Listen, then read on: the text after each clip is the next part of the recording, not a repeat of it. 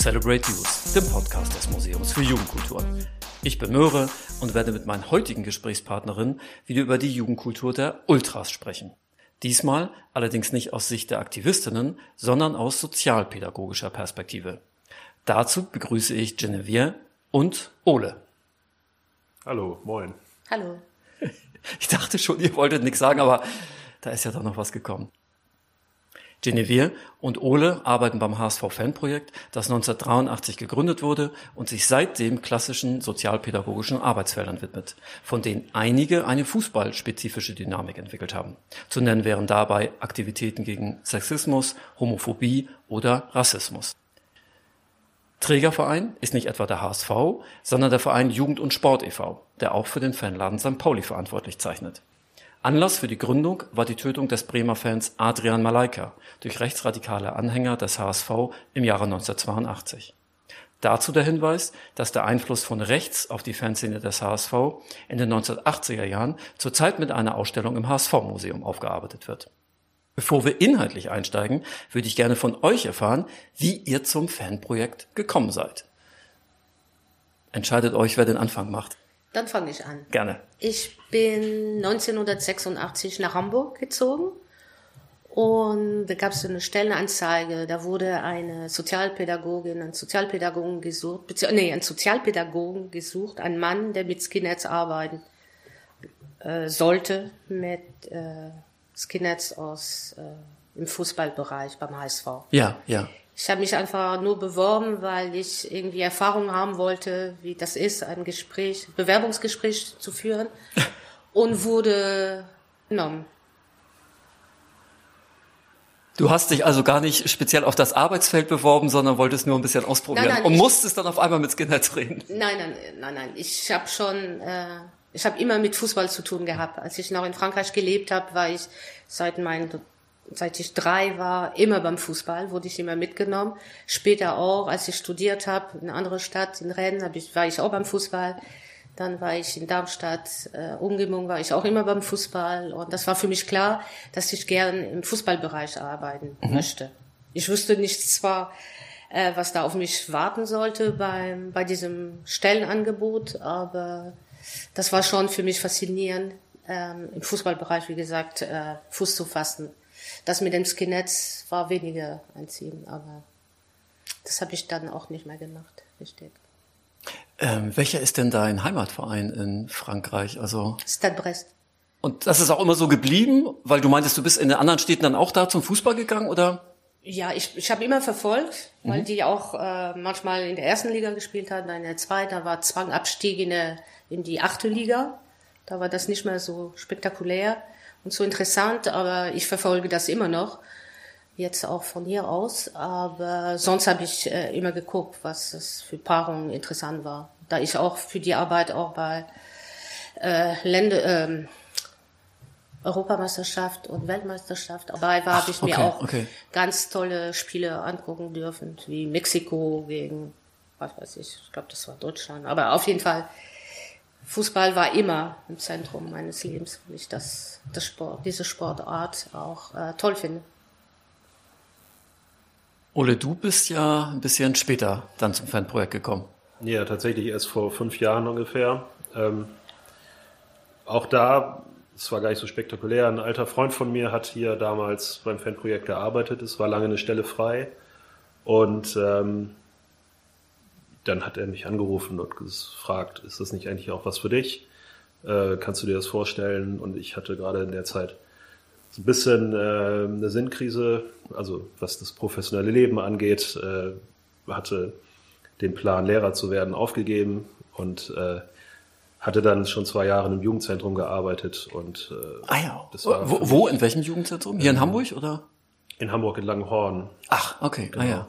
Ja. beim kleinen, bei einem kleinen, äh, wie heißt das, beim kleinen Träger äh, in Langhorn mit einer, einer Kollegin zusammen, war super, aber auch das Projekt stand immer auf, dem, auf der Abschlussliste des Bezirks Nord, ähm, weil einfach in der Jugendarbeit die Gelder fehlen.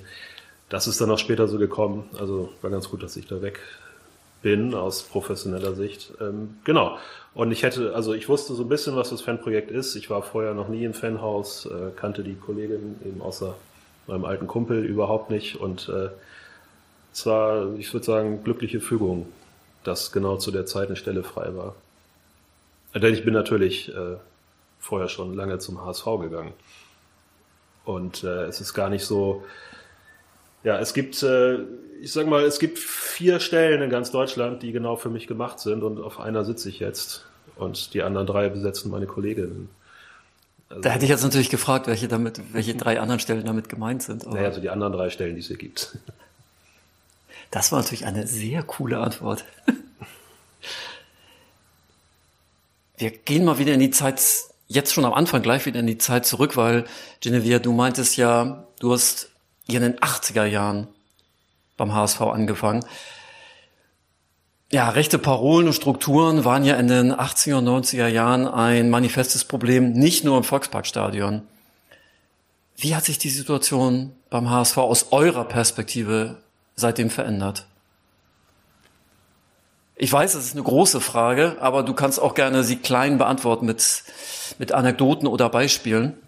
Weil wenn ich das für mich, also ich gehe ja auch schon oh Gott, ich gehe ja schon seit den 70er Jahren zum HSV. Äh, naja, also für mich hat sich ja ganz viel verändert. Und für dich ja bestimmt auch. Auf jeden Fall.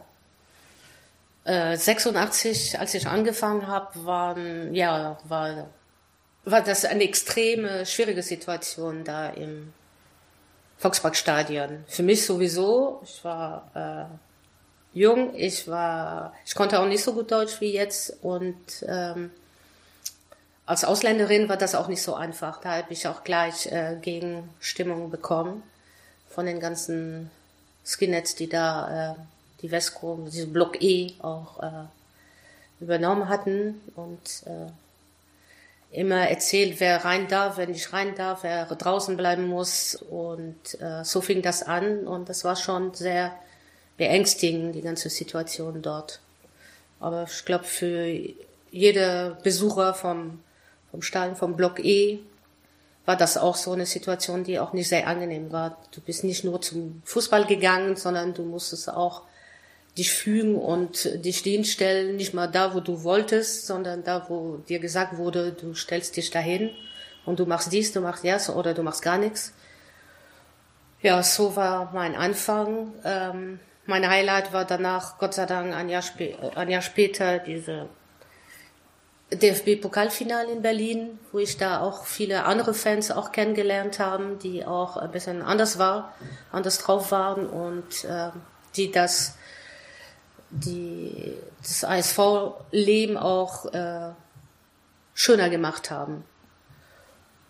Ja, und im Laufe der Jahre ist so viel passiert, dann äh, weiß ich gar nicht, wo ich da anfangen soll.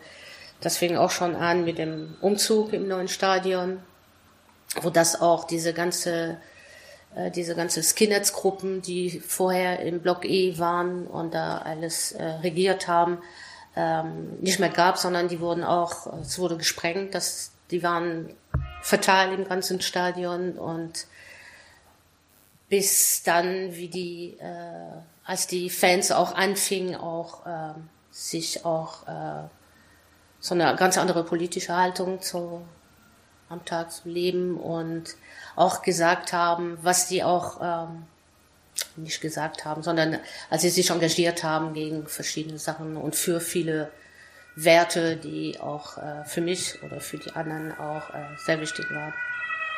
Bis jetzt, wo auch immer, immer mehr äh, passiert in der Kurve, auf der Nordtribüne oder auch woanders, auch im Stadion. Ich will nicht sagen, dass alles falsch war am Anfang und jetzt ist alles richtig, aber wir sind auf jeden Fall auf dem richtigen Weg. Dank der, des Engagements von ganz vielen Fans, die, von ganz vielen Ultras, die auch da im Stadion sind und sich engagieren. Genau das, das hatte ich nämlich auch gerade im Kopf, weil du Ultras angesprochen hast. Ich persönlich mache diese positive Veränderung hauptsächlich an den Ultras fest. Also gerade was das Thema Antirassismus betrifft. Wie siehst du das? Auf jeden Fall spielen die eine ganz große Rolle, eine aktive Rolle. Das auf jeden Fall. Aber es gab auch viele junge Fans, die auch in, im Block E, im Stadion, auch viel nachgeplappert haben, die ja. auch damals 13, 14, 15 Jahren alt war, die sich, äh, die laut werden wollen, die wollen, die auch äh, zeigen wollen, wie stabil sie sind und so weiter und so fort, die dann zwei, drei Jahre später gemerkt haben, äh, nee, das Lied will ich nicht singen, das Lied soll auch nicht gesungen werden und sie sich auch engagiert haben, auch äh, Richtung gegen Rassismus, gegen Homophobie. Das, die darf man auch nicht vergessen, weil die waren da und ähm, die sind immer noch da, aber die haben sich im Laufe der Zeit auch äh, sind älter geworden und haben sich entwickelt und haben sich auch engagiert. Ich rede zum Beispiel von den Aufkleber. Ja, ja, ja, ne? ja. vor gegen rechts und so weiter, die auch aus dieser äh, Ecke kamen oder oder. Das sind auch viele Sachen passieren. Weil die Ultras äh, waren nicht auf einmal da. Vorher waren auch andere Fans da, die auch den Weg auch äh, mitgegangen sind oder auch den Weg gezeigt haben. Die darf, finde ich auch, äh, obwohl das auch nicht immer einfach war, aber das darf man auch nicht vergessen. Aber klar, die Ultras sind dann gekommen und äh, haben sich dann äh, immer mehr engagiert und haben da einen ganz großen Platz genommen in dieser Entwicklung, ne? diese positive Entwicklung, politische Entwicklung. Ja, in den 1990er Jahren wurde ja versucht, mit dem Konzept der akzeptierenden Jugendarbeit rechte und rechtsoffene Jugendliche an sozialpädagogische Strukturen heranzuführen. Meiner Wahrnehmung nach scheiterte das Konzept allerdings krachen und vielerorts übernahmen ja Nazis Jugendzentren und nutzten sie für ihre eigenen Interessen. Wie seid ihr mit so rechten oder rechtsradikalen Jugendlichen ins Gespräch gekommen? Oder war das überhaupt euer Ansatz, mit denen ins Gespräch zu kommen? Ja, für mich war das äh, ganz wichtig, äh, weil das auch ein Teil meines Lebens war. Ich wurde angegriffen, weil ich Ausländerin war. Das habe ich auch äh, sehr, sehr oft gehört. Es wurde auch mir, äh, ich wurde bedroht. Ich habe auch ganz viele wirklich schlimme Erfahrungen machen müssen. Und das war für mich klar, dass ich mit diesen Leuten äh, reden wollte oder mich wehren wollte oder zeigen wollte, dass ich sowas nicht mehr nicht akzeptieren möchte. Deshalb war das. Viele haben auch gesagt, du bist unser unser schlechtes Gewissen weil äh, das Typische, ne, alle Türken sind schlimm, nur mein Nachbar ist ganz nett. Mhm, und dann haben sie mhm. dann irgendwann nicht mehr äh, mir nicht mehr erzählt, äh, wenn es wieder Krieg gibt, äh, sagen wir dir vorher Bescheid und dann kannst du deine Eltern noch retten und dass sie auch äh, mich als Person auch akzeptiert haben. Und das war für mich dann wichtig, genau äh, in dem Moment da, wo ich gemerkt habe, ich werde jetzt mehr oder weniger akzeptiert, dass ich auch das Thema Rassismus oder diese ganze Rechte, gegen diese rechte Parole auch was sagen musste. Und das war immer mein, mein Ziel. Ich habe immer gesagt, wenn ich das nicht mehr höre, wenn ich nicht mehr sensibel bin für sowas, für die ganzen rechten Sachen, die da passieren, dann höre ich auf zu arbeiten. Weil ähm, Antifa-Arbeit macht man nicht nur mit Antifa-Leute, sondern das war für mich auch wichtig, mit diesen Leuten zu reden und dann auch sie auch mit ihren Parol oder ihre Statement auch zu konfrontieren. Kann man das sagen? Das kann, das kann man, das kann man sagen, ja. Ich persönlich finde ja, da gehört ja ganz viel Mut dazu, mit so einem starken politischen Gegner, also nicht, dass der Gegner stark ist, sondern dass die Gegensätze so stark sind, mit einem politischen Gegner so zu sprechen darf. Das fällt mir eher schwer. Das ist auch nicht einfach. Das ist auch schwer. Das ist auch sehr schwer. Aber ähm, wenn ich mich jetzt frage, wie ich das geschafft habe, da so lange da zu bleiben, habe ich gar keine Antwort. Ich weiß es nicht. Vielleicht, weil ich ehrgeizig bin und immer gesagt habe, ich möchte das und das erreichen. Ich möchte auch ähm, das und das äh, ändern können. Vielleicht deshalb, ich weiß es nicht. Aber wenn ich darüber nachdenke, was da los war, es war ein bisschen too much da damals, aber. Also es ist nicht nur dein Job, sondern auch ein persönliches Anliegen sozusagen. Also. Ja, ja, wenn du persönlich angegriffen wirst, da wirst du dich auch wehren. Da wirst du auch was sagen. Klar, klar. Ne? Und, ähm, oder wenn du bedroht wirst. Du kannst entweder sagen, oh, oh, schlimm, dann gehe ich weg. oder du sagst, nee, ich will versuchen, auch was dagegen zu machen. Ich will auch äh, mich behaupten. Und ob das so Richtung äh, Rassismus ist, aber auch Sexismus. Ne? Damals gab es auch nicht so viele Frauen, die beim Fanprojekt gearbeitet haben. Und das war für mich auch immer, weiß ich nicht, wie gesagt, vielleicht liegt das an meinem Ehrgeiz, zu sagen, äh, Frauen können auch so einen Job machen. Ja, da muss ich ja. dranbleiben ja, und ja. denen auch meine Meinung sagen. Meine Meinung habe ich immer gesagt. Am Anfang sehr leise oder gar nicht, war sehr still. Dann ein bisschen leise und dann wurde ich ein bisschen lauter und dann habe ich das auch gemacht. Ole, da bist du in einer völlig anderen politischen Situation in die Kurve gekommen. Ja, also in, ins Fanprojekt ja sowieso vor. Ja, also ich meinte, alt, also genau mit dem Fanprojekt genau. in die Kurve gekommen. Aber erzähl auch gerne genau, wann du persönlich, das vielleicht nochmal, wäre nochmal eine schöne Einleitung.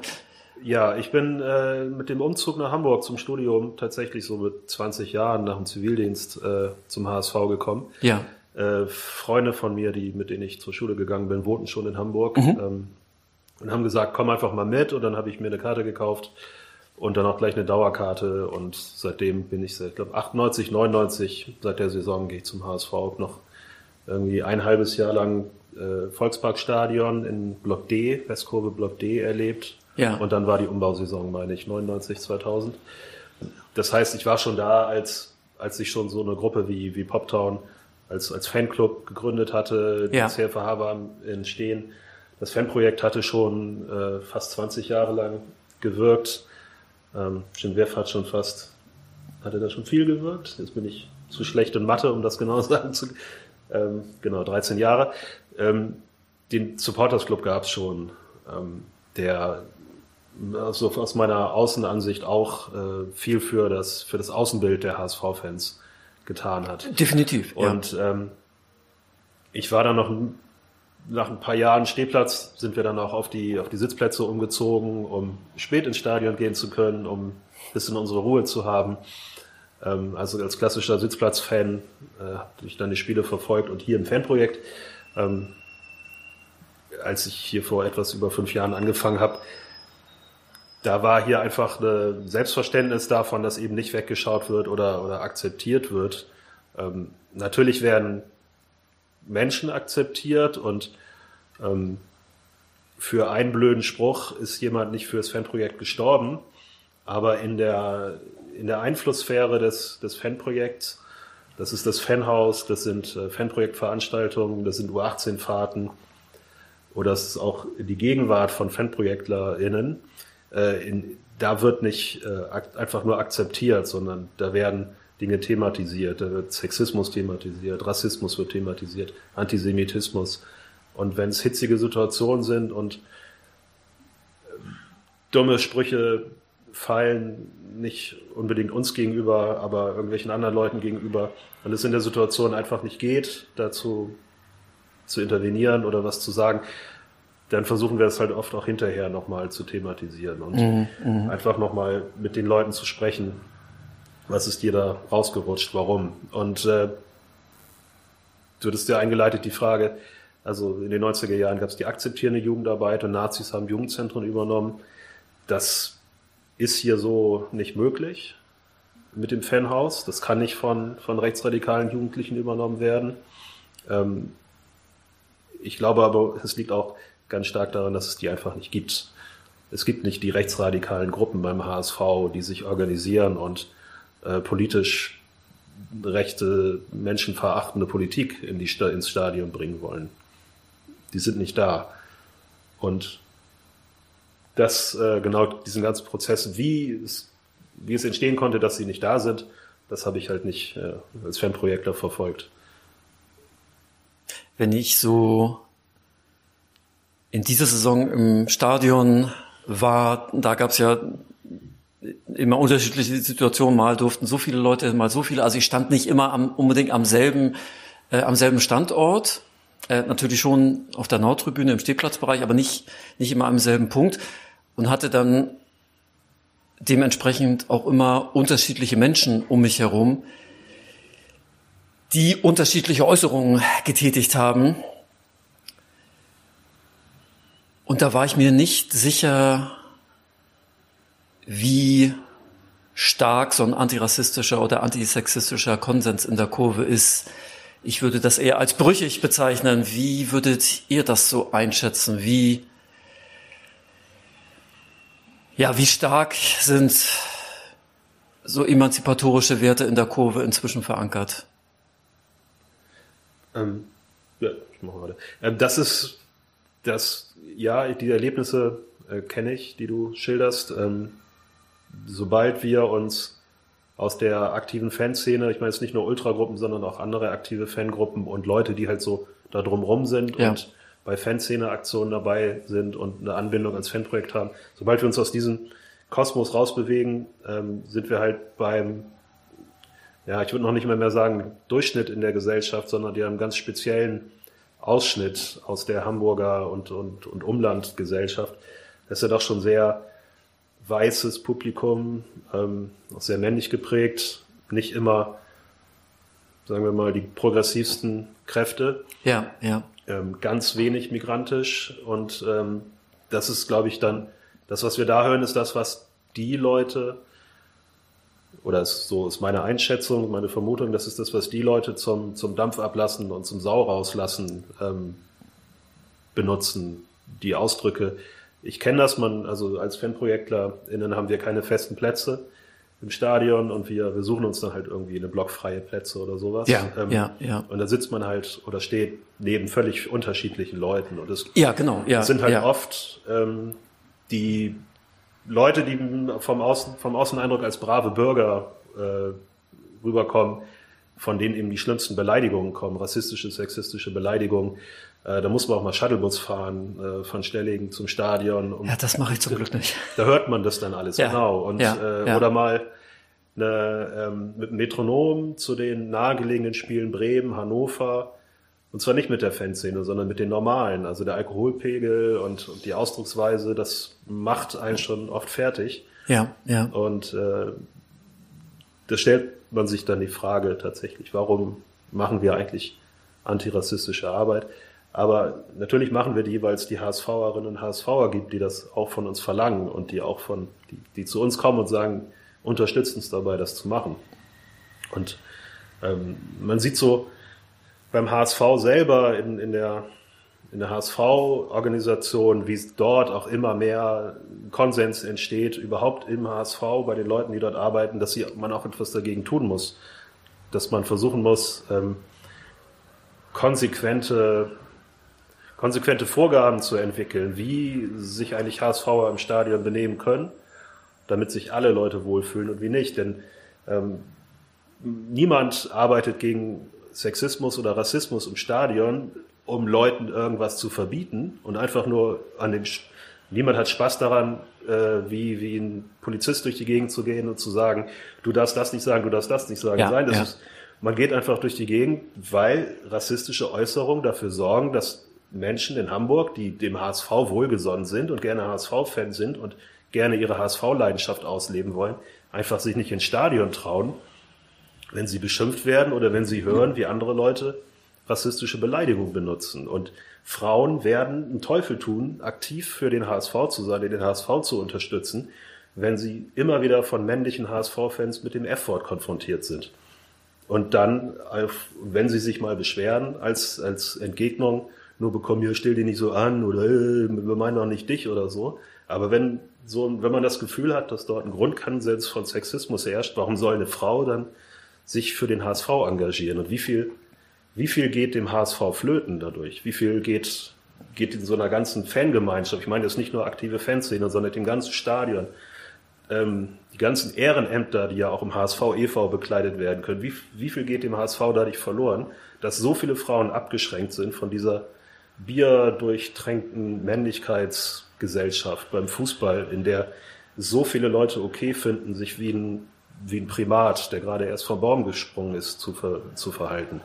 Also dafür macht man das dann. Und das ist halt ein dickes Brett, das gebohrt werden muss.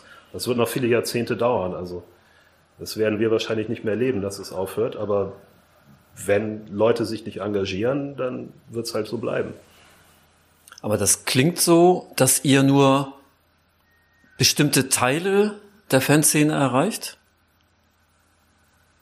Ultras, aktive Fanszene und sozusagen die Menschen, die Ole eben als so als die normalen Fans bezeichnet hat, zu denen kriegt ihr schwerer Kontakt?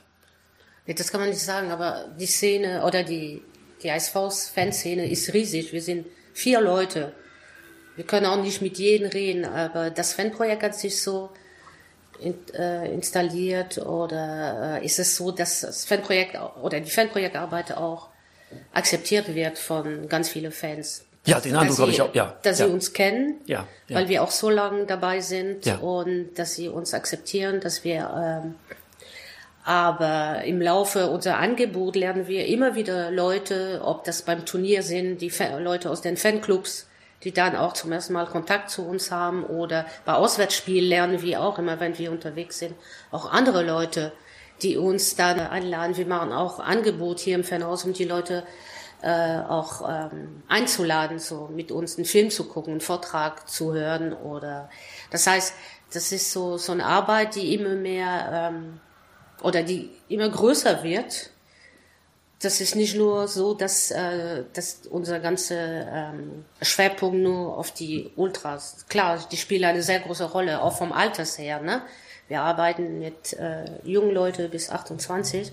Ja. Aber ähm, jedes Mal können wir sagen, wenn wir auswärts fahren oder wenn wir bei Heimspiele sind, dass wir immer wieder neue Leute kennen oder andere Leute uns kennen und ähm, das ist auch eine Arbeit, die wir auch äh, nach draußen auch immer pushen müssen, ne? dass wir sagen, wir sind da, es gibt uns und ähm, wir müssen auch, ähm, wie damals auch äh, 86, als ich angefangen habe, auch uns präsent zeigen und äh, Leute einladen, da entweder zu uns zu kommen oder bei, zu uns äh, zu Gespräch kommen da im Stadion, bei unser Stand. Und inzwischen sind auch wieder ganz andere Leute, andere dritte Generation, die da ist, seit, äh, seit ich angefangen habe. Und äh, aber wir können Gott sei Dank sagen, dass unsere Fanprojektarbeit auch akzeptiert wird und dass wir als Mitarbeiterinnen und Arbe- Mitarbeiter auch akzeptiert sind. Ich will nicht sagen bei, bei jedem, aber wir sind bekannt. Aber wie gesagt, es gibt noch viel zu tun. 57.000 Fans, äh, ist schon viel. 57.000 nur im Stadion, ne? Also dann. Und nur ja. im Stadion, ja. genau. Und Ja, wenn ja. man dann noch die Auswärtsfahrt nimmt oder andere Veranstaltungen, das ist schon. Ich weiß nicht, ähm, ob du was dazu sagen kannst, aber ich würde vielleicht so einen ganz kleinen Exkurs vielleicht nach Frankreich machen, weil du hattest ja Frankreich auch erwähnt, dass du die ersten Jahre deines Lebens in Frankreich verbracht hast. Ähm, hast du, kannst du da etwas sozusagen zur Einschätzung sagen, wie da so emanzipatorische Inhalte in der Kurve präsent sind? Ist da Rassismus, Sexismus? Na, ist wahrscheinlich auch von Verein zu Verein deutlich unterschiedlich, ne? Aber vielleicht die Vereine, die du vielleicht ein bisschen näher kennst, kannst du da was dazu sagen oder bist du einfach zu weit weg davon gerade? Ja, ich bin schon weg davon, ne? Da ich hier lebe, äh, ist es schon anders. Aber es ist so, dass ich am Wochenende je- die, die Ergebnisse gucke, die, die Artikel in der Presse lese oder französische Sender gucken, was da gerade passiert ist, ne? Weil die letzten Jahre war das wirklich desolat, was da in Frankreich in den Kurven passiert ist. Nur Repressionen, verboten, äh, auswärts zu fahren, äh, Verbot, dies und jenes zu machen. Da gab es nur noch, die haben, es gibt keine Fanprojektarbeit in Frankreich. Okay, Und okay. das Einzige, was ich immer wieder schaffen, ist, äh, bestimmte Sachen, wie gesagt, zu verbieten. Die Polizei wird immer präsent. Man merkte auch in der letzten Zeit, äh, dass die Fans auch sich immer weniger gefallen lassen. Entweder springen die da auf dem Spielfeld und äh, Choreo, äh, Choreo, Pyro gibt's immer mehr. Oder ähm, auf der anderen Seite, diese ganze repressive Seite wird auch immer mehr hochgefahren, wie zum Beispiel in Brest. Äh, vor zwei Wochen haben sie, ne, letzte Woche haben sie eine Tribüne ganz zugemacht. Die Ultras mussten, durften nicht rein, weil sie gezündet hatten. Und was ich auch cool fand, die haben dann für die für eine andere Tribüne haben sie sich äh, Karten gekauft und sind dann rüber einfach rübergezogen. Das, es hat lange gedauert, bis irgendjemand gemerkt hat, oh, die sind doch da. Und das fand ich total cool. Aber ich wie das, man sagt auch immer, in Bordeaux sind die Fans so, in Marseille sind die so oder in Nantes sind das so und so. Aber das möchte ich auch nicht behaupten, weil dafür müsste ich eigentlich in den Stadion gehen ja, ja, klar. und dort ja. leben. Ne? Das ja. ist so. Ja, ja. Kann ich nicht so viel dazu sagen. Aber wie gesagt, ich verfolge das immer wieder und bin immer noch so erstaunt, wie äh, diese Polizeimacht immer größer wird und dass sie immer noch über die Ultras versuchen, da äh, alles zu regeln und nicht mit denen. Es gibt ganz wenig Clubs, wo auch so ein, ähm, so ein Austausch gibt, ne? Zwischen Ultras und Verein. Ja, danke. Kommen wir wieder zurück zum HSV. Ole, du hattest, hattest eben gesagt oder dann eine Vermutung geäußert, dass einige Menschen den Stadionbesuch so ein bisschen zum Dampfablassen nutzen oder dass der Alkoholkonsum auch dazu beiträgt, welche Äußerungen getätigt werden. Ich habe oftmals den Eindruck, vielleicht können wir das so verbinden mit meinen Gedanken, dass so die Vereinsliebe bei vielen Menschen problematische Positionen überdeckt. Also wenn, wenn jemand einen sexistischen oder rassistischen Spruch bringt, dass man vielleicht darüber hinweg sieht, indem man sagt, das ist auch ein HSVer oder eine HSVerin. Wir sind alle HSVer, da gucke ich mal nicht so genau hin. Wie ist da euer Eindruck? Was ist den Menschen im Stadion in einer bestimmten Situation wichtiger? Der HSV oder dass du für emanzipatorische Inhalte einstehst? Ja, das ist, glaube ich, tatsächlich, ja, das ist wahrscheinlich völlig unterschiedlich. Ähm, ich habe ich hab eigentlich jahrzehntelang meinen Mund nicht aufgemacht. Also ich erinnere mich noch an ganz unangenehme, ähm, unangenehme Situationen, äh, wo ich dann irgendwie auch dachte, okay, jetzt stehe ich hier alleine, dazu irgendwie meine Kumpels dabei, aber ähm, die haben sich auch nur, die haben auch nur betreten auf den Boden geguckt. Und ähm, kann ich auch, klar. Ja. Natürlich durch, durch die Arbeit im Fanprojekt habe ich ein bisschen anderes Selbstbewusstsein, spreche jetzt auch schon mal Leute an.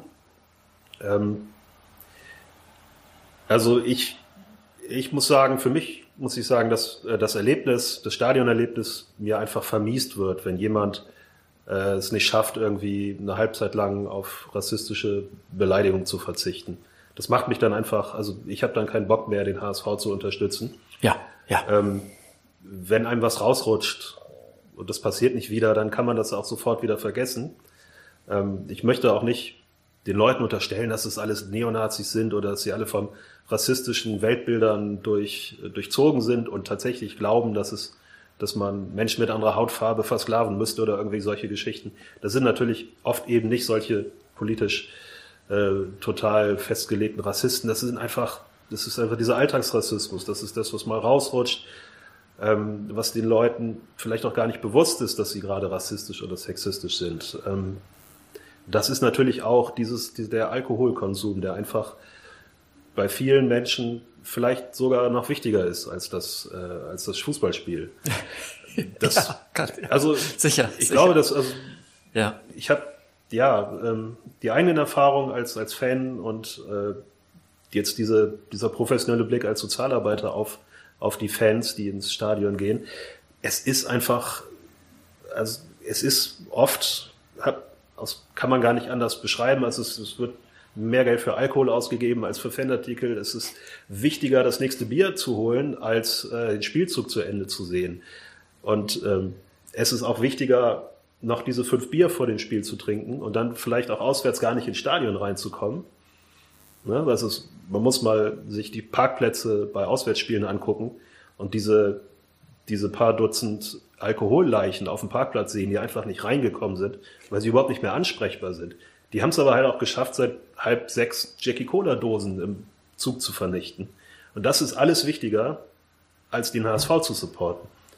Und, und auch so ein gewisser Habitus, asozial sich zu benehmen, der eben dann aber auch dazu führt, dass man sich auch rassistisch oder sexistisch äußert und benimmt. Ähm, das ist den Leuten dann offensichtlich wichtiger. Und natürlich, also jetzt bin ich ein bisschen abgeschwiffen, äh, also mir vermiest das das Stadionerlebnis. Ähm, Im Moment bin ich dann halt in einer professionellen Rolle da. Also dann arbeiten ganz andere Sachen bei mir. Nicht, okay, ich gehe da jetzt hin und hau dem eine oder sowas. Oder ich, ich suche mir jetzt Leute und dann schmeißen wir den raus, sondern dann ist eher so, okay, pff, was kann man jetzt machen? Was sind so Dinge, mit wem kann ich reden? Kann ich jetzt akut was machen? Muss man es im Nachhinein bearbeiten? Mm, mm. Es laufen da ganz andere Dinge dann ab, ähm, als wenn ich jetzt einfach nur so Fan wäre. Ähm, die natürlich, also wenn man in der Fanszene unterwegs ist, also ich komme nicht aus der Fanszene, aber wenn ich in diesen Gruppen unterwegs bin, hm, da sind natürlich dann Prozesse, die vielleicht unter der Woche passieren, wenn, wenn Leute miteinander reden und nicht, nicht unmittelbar in der Situation. Aber auch da gibt es alle möglichen ähm, Geschichten, die uns erzählt wurden, von bis, wie mit solchen Situationen umgegangen wird. Also auch da ist, glaube ich, in der aktiven Fanszene ein viel höheres, äh, eine viel höhere Sensibilisierung für, für bestimmte Sachen da, die ja, ich ja, bei, ja, ja. Bei, sagen wir mal, so einem, so einer Suff-Gruppe nicht sehe, wo es einfach auch zum, zum normalen Umgangston gehört oder zum normalen mm, Konversationston. Mm. Das F-Wort ist einfach, das fällt einfach so. Ja, ja. Und ja, es ist aber ja, gar nicht, ja. also da ist es aber auch nicht so, dass man dann, dass jeder weiß, okay, was ich jetzt hier gerade mache, ist, ich zementiere hier gerade den Sexismus und ich sorge dafür, dass sich in unserem Land nie was ändern wird und Frauen immer benachteiligt sein werden. Das ist den Leuten nicht klar in dem Moment. Aber darf ich da einmal einhaken? Ist das denn eine von euren Hauptaufgaben, die Leute mit ihren eigenen Aussagen zu konfrontieren, was das wirklich bedeutet, was da inhaltlich dahinter steckt?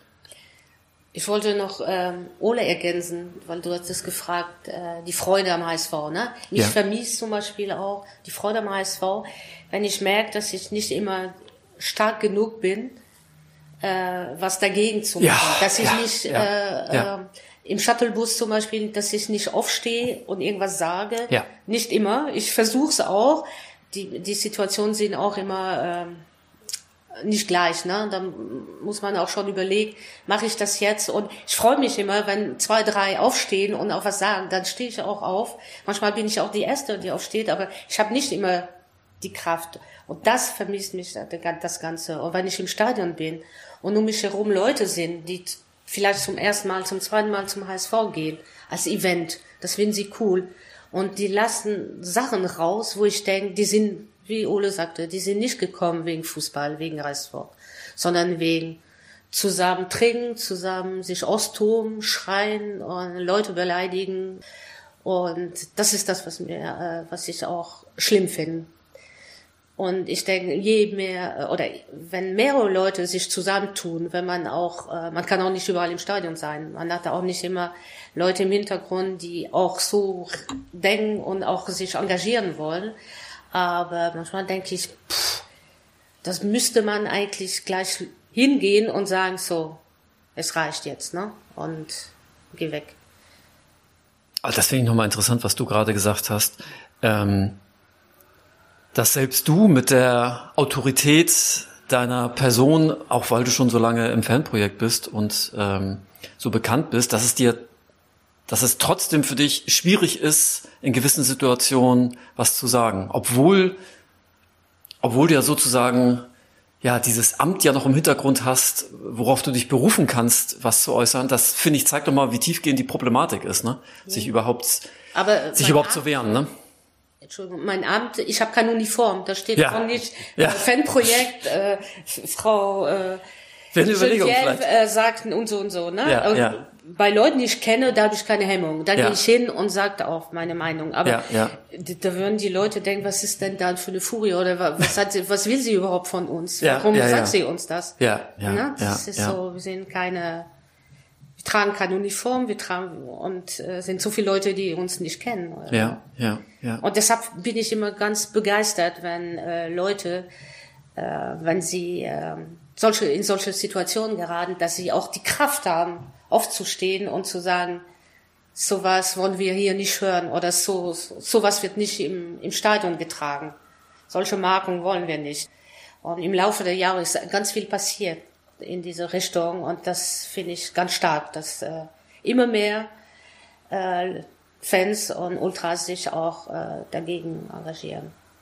Wie oft haben wir früher bei Auswärtsfahrt diese U-Bahn-Lied gehört? Ja. Jetzt wird Ja. das klar. Diese kleine Fahrt, wie Ole sagte, ne, so kurze Fahrt nach Bremen oder nach Hannover oder Berlin ist immer eine Fahrt, wo das auch ähm, manchmal oder das oft gesungen wird. Aber da stehen ganz viele Leute auf und sagen, "Ra- Stopp, Ja, das wollen ja. wir nicht.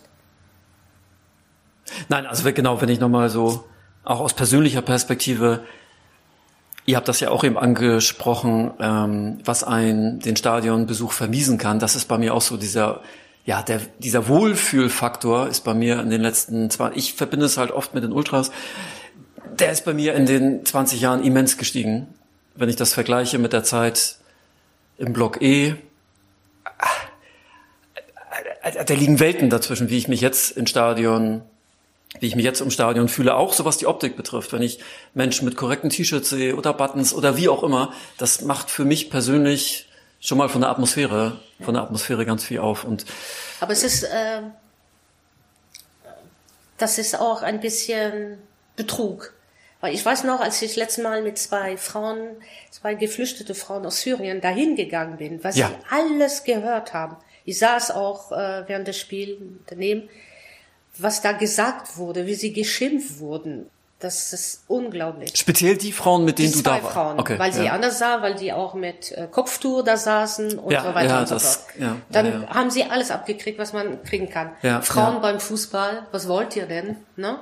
Und dann noch ähm, diese ganze rassistische Sprüche. Ja, ja, ja. Das ist nicht alles äh, schön geworden, aber Nee, nee, nee, ist, nee, ne, nee, das nee, nee. darf man auch, das muss man auch schon differenzieren. Ne? Wir sind, äh, wie, wie meine Kollegen immer sagen, weiße Männer oder weiße Frauen und da passiert trotzdem was. Ne? Das ist auch schon da, aber ja, da gibt's noch viel zu tun, aber es ist auf jeden Fall viel, viel, viel, viel besser geworden.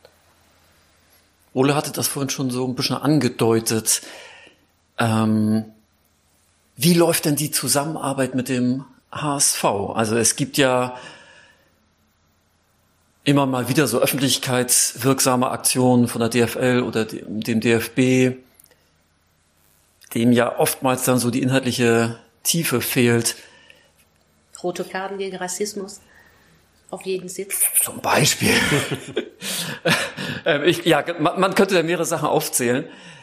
Ole hatte vorhin so ein bisschen angedeutet, so die Akzeptanz von äh, emanzipatorischer Arbeit ist auch beim HSV gestiegen. Habe ich das richtig verstanden? Ja, also ich glaube, akzept, ja, akzeptiert wurde das natürlich schon immer von Menschen im HSV. Ne? Also, von Also ich meine bei Verantwortlichen jetzt. Ja, die Wichtigkeit dessen, also dass der HSV auch etwas tun muss, ist, glaube ich, gestiegen. Man sieht das, also wir haben ja die letzten 10, 15 Jahre doch viele Krisen im HSV, sportlicher, finanzieller Natur, äh, Führungskrisen erlebt. Äh, wir kennen das. Und natürlich ist es schwer, wenn alle zwei Jahre der neuer Vorstand äh, zusammenhockt, dass die sich äh, solchen Themen widmen wie, ah, wir müssen das Stadionerlebnis auch für Frauen irgendwie ein bisschen verbessern. Da ist einer, der bangt gerade um seinen Job, weil er, ne, weil wenn der Stürmer den Elfmeter verschießt, dann, äh, dann muss er einen neuen Trainer suchen. Ja, klar. So, und wenn Ja, er den dritten ja, Trainer gesucht hat, dann muss er selber mitgehen. Der, das ist mittlerweile, also die Krisenhaftigkeit im HSV ist ja irgendwie gefühlt immer noch da, aber die Ernsthaftigkeit, mit der äh, das Thema Antidiskriminierung im HSV angegangen wird, ist äh, in den letzten Jahren meiner Wahrnehmung nach extrem gestiegen und ähm, das hat sich richtig, es wird richtig professionell angenommen, es ist akzeptiert, da sind, es machen immer mehr Leute mit bei dem Thema. Ähm, alleine so eine kleine Sache wie Love Hamburg Hate Racism über die Tribüne zu sprühen, so dass es jeder im Stadion sehen kann. Das war für den HSV, glaube ich, ein mutiger Schritt. Also sich zu trauen, das nach außen hin richtig so darzustellen und dann auch vielleicht mit ein bisschen mit einem rechten, rechten reaktionären Shitstorm bei Facebook äh, das kurz zu überstehen. Das war mutig und das zeigt so eine, so eine Grundhaltung. Und ich glaube auch sowas wie HSV, die Raute ist Vielfalt, heißt das, Ja, heißt die ja, ja. Kampagne. Ja, ja, Also ja. das ist jetzt einmal, das sind, ist jetzt nur ein Satz. Noch nicht mal mehr. Doch. Es ist ein Satz, muss der Deutschlehrer jetzt irgendwie sagen. Also, und ähm, damit kann man aber viel machen und das zeigt so ein Grundverständnis dessen, was der HSV ist. Und das zeigt den Leuten, die dann neu zum HSV kommen, oh, ja, wo bin ich denn hier gelandet? Oh, da hängt eine Regenbogenfahne vor dem Stadion. Ja, eine Pride-Fahne, das, das gehört also irgendwie auch beim HSV dazu. Ja, Natürlich ja. wird man äh, die alten Leute, alten in Anführungsstrichen, die Leute, die halt so gefestigt sind in ihrer Ablehnung, in ihrer, äh, in, in ihrer reaktionären Art, die wird man jetzt nicht mit einer Regenbogenfahne umstimmen, aber es geht eben auch ganz stark darum, neue Leute, die dazukommen, ähm, dass denen vorgelebt wird, was das Selbstverständnis beim HSV ist. Natürlich ist das schwer, 57.000 Stadionbesucher und weiß nicht wie viele hunderttausend äh, HSV-Fans, 90.000 Mitglieder, äh, die alle irgendwie davon zu überzeugen und dass die das als richtig akzeptieren. Aber ähm, die Ultras sind jetzt schon in der wievielten Generation dabei und, und da leben, sagen die Gruppen bestimmte Dinge, geben bestimmte Dinge vor und das ist auch für junge Fans selbstverständlich dann, wenn sie neu dazukommen, wenn sie sich im Umfeld bewegen. Hier waren vor ein paar Wochen Abend, da hat einer der Vorsänger äh, jungen Leuten, die irgendwie Interesse an dem Thema Fankultur haben, äh, was erzählt über, über die Fanszene. Und der hat angefangen mit, ja, die Fanszene beim HSV ist gegen Diskriminierung. Ah, Und das ist das, okay, was so ein okay. 15-jähriger Junge, der irgendwie das erste Mal mit einem Vorsänger redet, das ist das, was du hörst. Ja, Ob das schön, jetzt ja, ja, hundertprozentig stimmt und ob es da nicht auch Abstufungen gibt und ob man da auch mal genauer hingucken kann, geschenkt, wissen wir alle. Aber es geht auch darum, Selbstverständnis des HSV zu, nach außen Ja, hinzutragen, ja, ja, ja. damit einfach bestimmte Dinge vollkommen klar sind und darüber muss nicht mehr diskutiert werden. Wir müssen nicht mehr in der Fanszene darüber diskutieren, dass äh, Rassismus scheiße ist. Der, der ist scheiße und das sagen die Leute auch, das wissen die Leute auch. Natürlich Ja. ist Rassismus aus weißen Menschen in Deutschland schwer rauszukriegen und wir alle wissen, dass wir äh, viel in uns tragen und äh, viel an uns arbeiten müssten. Und das kann der, die eine oder der andere kann das besser und bei anderen dauert das länger und andere sind vielleicht nicht, haben nicht die Kraft dazu oder sind nicht bereit dazu, sehen vielleicht das Problem auch nicht immer. Aber niemand sagt, ey, Rassismus ist voll super. Und die Zeiten, also das ist das, was sich geändert hat. Und das ist etwas, was auch der HSV für die gesamte Anhängerschaft deutlicher machen muss und immer wieder auch meinetwegen ganz plakativ vor sich hertragen muss. Aber eben der HSV, nicht der DFB oder nicht die Bundesregierung oder das Ministerium für bla bla bla, sondern das muss der HSV machen. Das muss der HSV aus sich heraus machen. Das müssen HSVerinnen und HSVer vorgeben. Das ist authentisch. Das war vor ein paar Jahren die Änderung der Satzung mit einem ganz klaren Antidiskriminierungsparagraphen und dann davon äh, ausgehend auch die Abänderung der oder die Neufassung der Stadionordnung, Mhm, in der ja, das auch ganz ja. klar dargestellt wird. Es muss dann sich fortsetzen über Ordnerschulungen, über, über Bekanntmachung und dann aber eben auch über plakative Sachen wie Raute ist Vielfalt, Love Hamburg Hate Racism, Love Hamburg Hate Sexism. Das sind gesetzte Dinge. Und natürlich sind 15-jährige Jungs, die Ultras geil finden, die suchen natürlich nach Orientierung. Und es ist eben wichtig, denen auch diese Orientierung mitzugeben. Das ist das, wofür der HSV steht. Das ist das, wofür die Fanszene steht. Also ich denke, früher gab's äh, diese schreckliche Annä äh, Aufnäher auf jede Kutte gegen äh, so Frauen äh, oder Fußball, Frauen, Bier und so und ganz schlimme Aufnäher, die uns zum Beispiel, die wir auch hier im Fanhaus auch äh, immer zur Seite gepackt haben, haben gesagt, die wollen wir nicht haben, auch wenn das schön aussieht im Bilderrahmen, ganz viele Aufnä- Aufnäher zu haben, die haben wir dann äh, abgenommen. Jetzt, wenn Fans ähm, irgendwas haben, da sind äh, Aufnäher oder Aufkleber gegen Rassismus, gegen Sexismus, gegen Homophobie und so weiter und so fort. Da hat sich sehr viele getan. Und der HSV hat auch bestimmte Sachen von uns auch begleitet. Ne? Ich kann mich dran erinnern, dass die Spieler auf einmal im Mittelpunkt stand äh, mit unser T-Shirt Love Hamburg at Racism oder ähm, beim Tag der Antidiskriminierung, was sie da uns alles äh, ermöglicht haben, ne? dass die dass da im Stadion viel äh, stattfinden kann,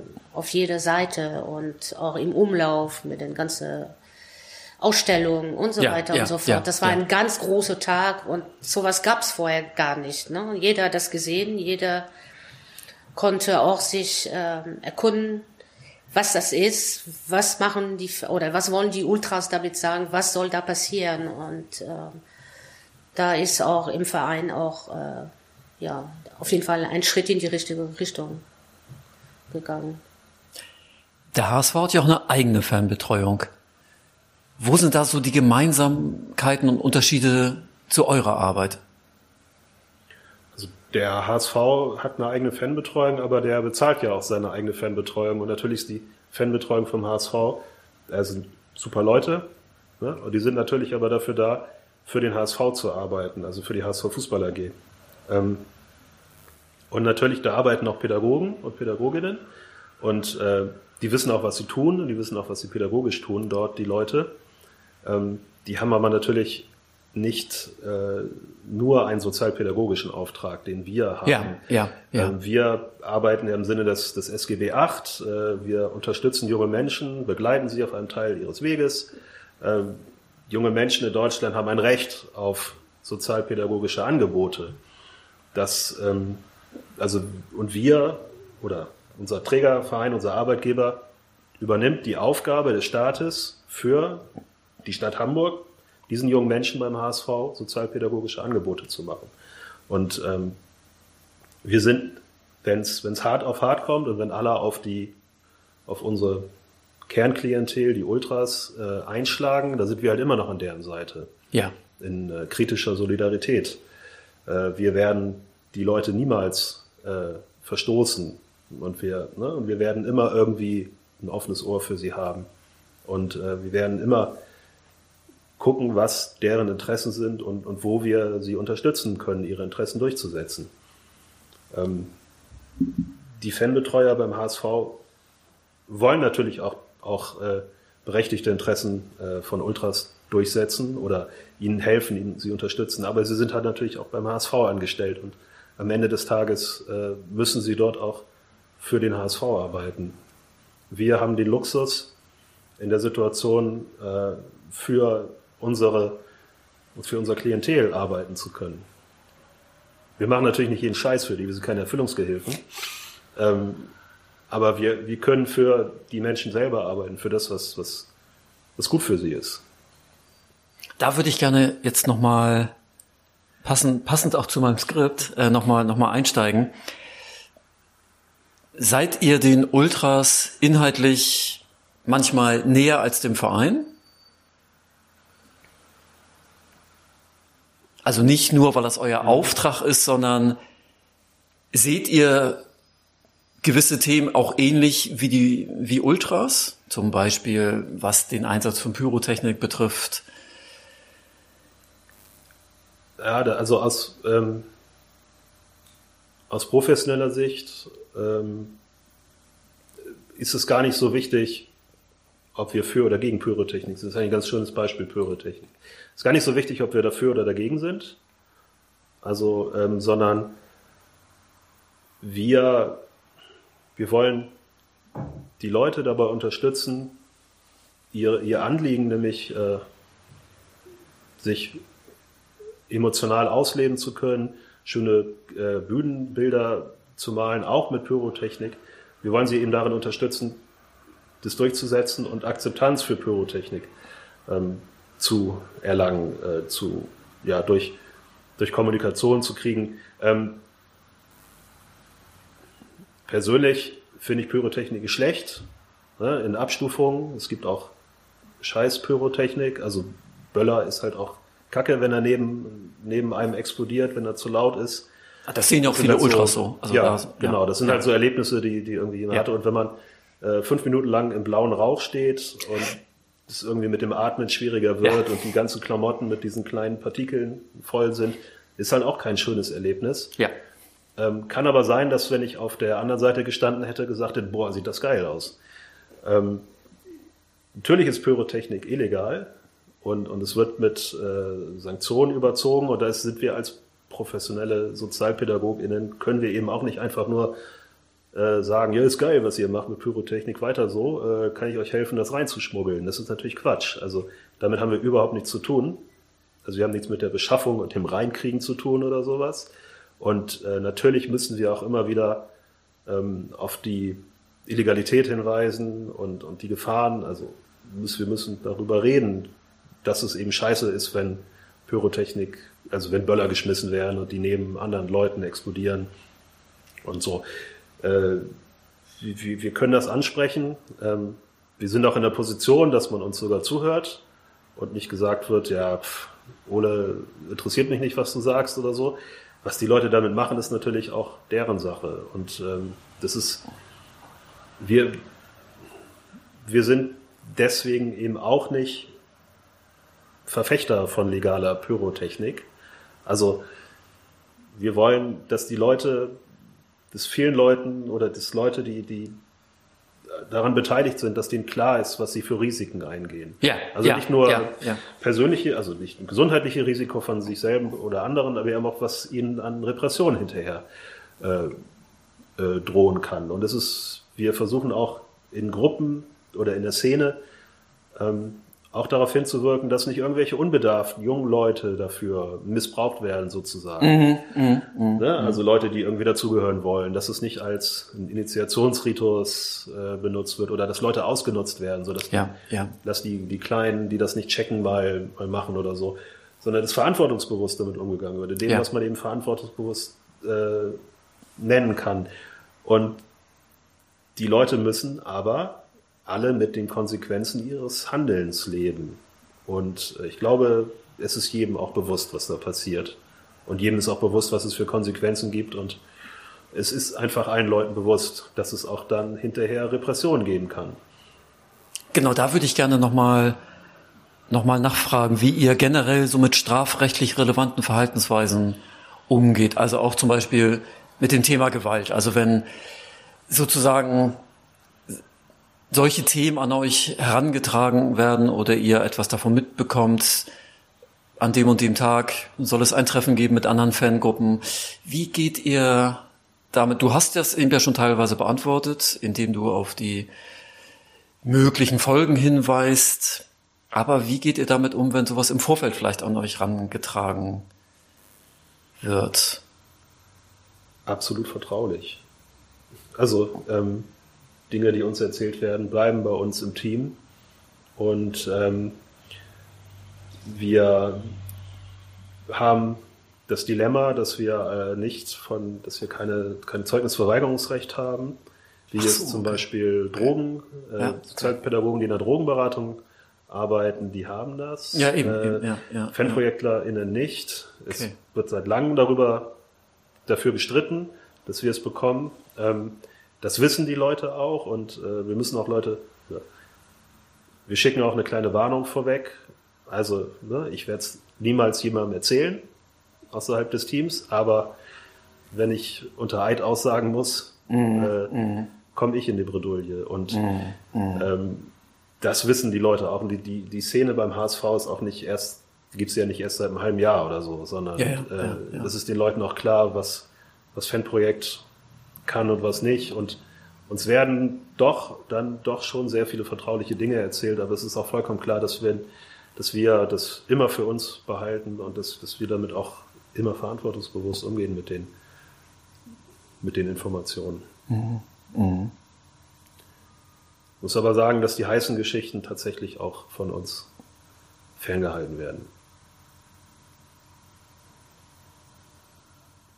Ist es schwer für euch, eine professionelle Distanz zu den Fans zu wahren? Weil, habt ihr ja beide gesagt, du hast es nochmal besonders betont, dass du immer schon im Fußball arbeiten wolltest und Ola hat ja auch gesagt, er ist auch HSVer, also ihr seid dann ja quasi, ihr steht ja dann, ihr kennt ja beide Seiten halt so. Wie, wie ist das dann im Job halt so? Könnt ihr euch dann trotzdem wo ihr selber ja auch Fan seid, ja, wie, wie schwer ist das für euch, dann diese professionelle Rolle am Spieltag einzunehmen und das eigene Fansein sozusagen hinten ranzustellen? Keiner verbietet, verbietet, verbietet uns, äh, uns zu freuen und zu schreien ja, und äh, ja, zu reagieren, wenn da auf dem Spielfeld was passiert. Gott sei Dank nicht.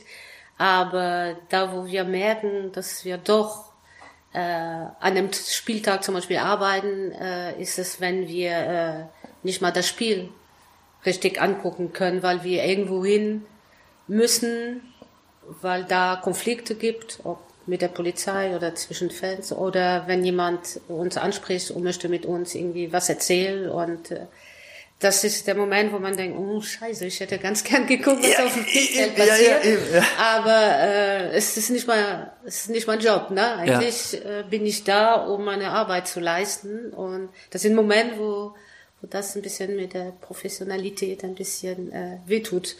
Aber sonst, ähm, ja, wie gesagt, wir können auch so, ähm, wenn die Situation es erlaubt, als Fans auch äh, das Spiel folgen. Ne?